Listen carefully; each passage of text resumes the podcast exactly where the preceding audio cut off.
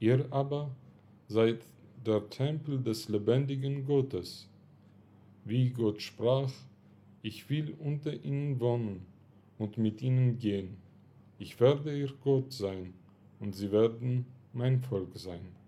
Zweiter Brief zu Korinther 6, 16. Der Mensch, erschaffen vom Schöpfer als Bild und Gleichnis Gottes, ist Erleb Ergebnis der unbegrenzten Liebe Gottes. Sehr oft bleibt aber die Liebe Gottes den Menschen gegenüber unbeantwortet. Warum? Eine eindeutige Antwort auf diese Frage kann ich nicht geben. Vielleicht, weil wir allzu oft im Leben unaufmerksam, taub und blind sind und die Liebe Gottes nicht bemerken und nicht begreifen können.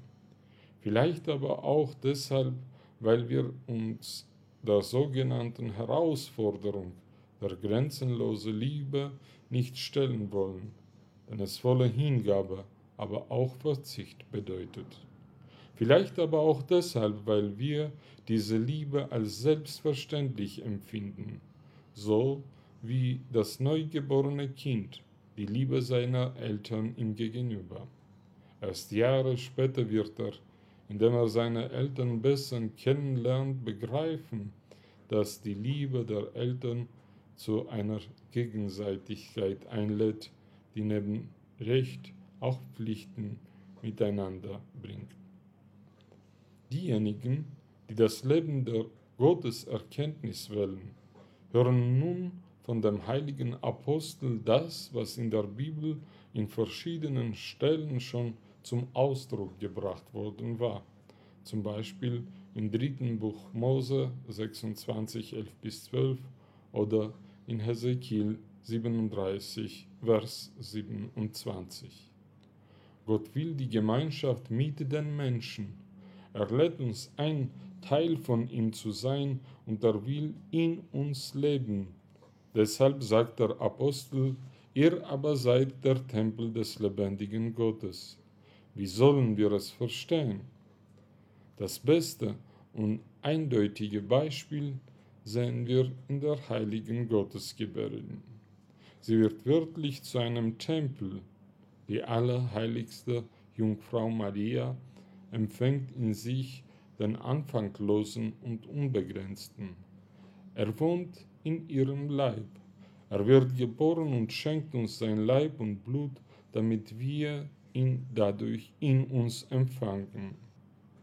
Und hier ist ein zweiter Aspekt, den wir merken sollten.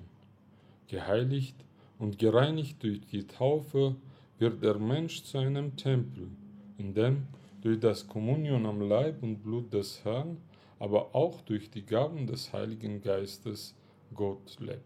Was heißt all das für uns? Wir sind herausgefordert. Möchten wir dieser Einladung Gottes zustimmen und ihn in uns empfangen? Wenn ja, dann sollten wir diesen Tempel, welches eine Einheit von Geist und Seele ist und wir es Mensch nennen, rein und heilig bewahren. Götzen und Unreinheit haben keinen Platz in diesem Tempel.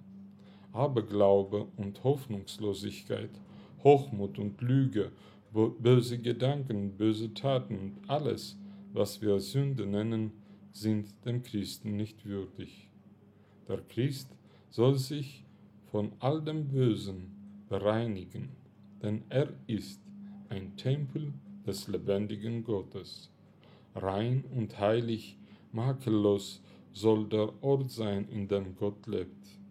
Bemühen wir uns also in diesem Sinne, indem wir uns reinigen durch Fasten und Gebet, durch Lesung der heiligen Schriften der heiligen Väter, durch gute Taten und möge der Herr seinen Platz in jedem einzelnen von uns finden.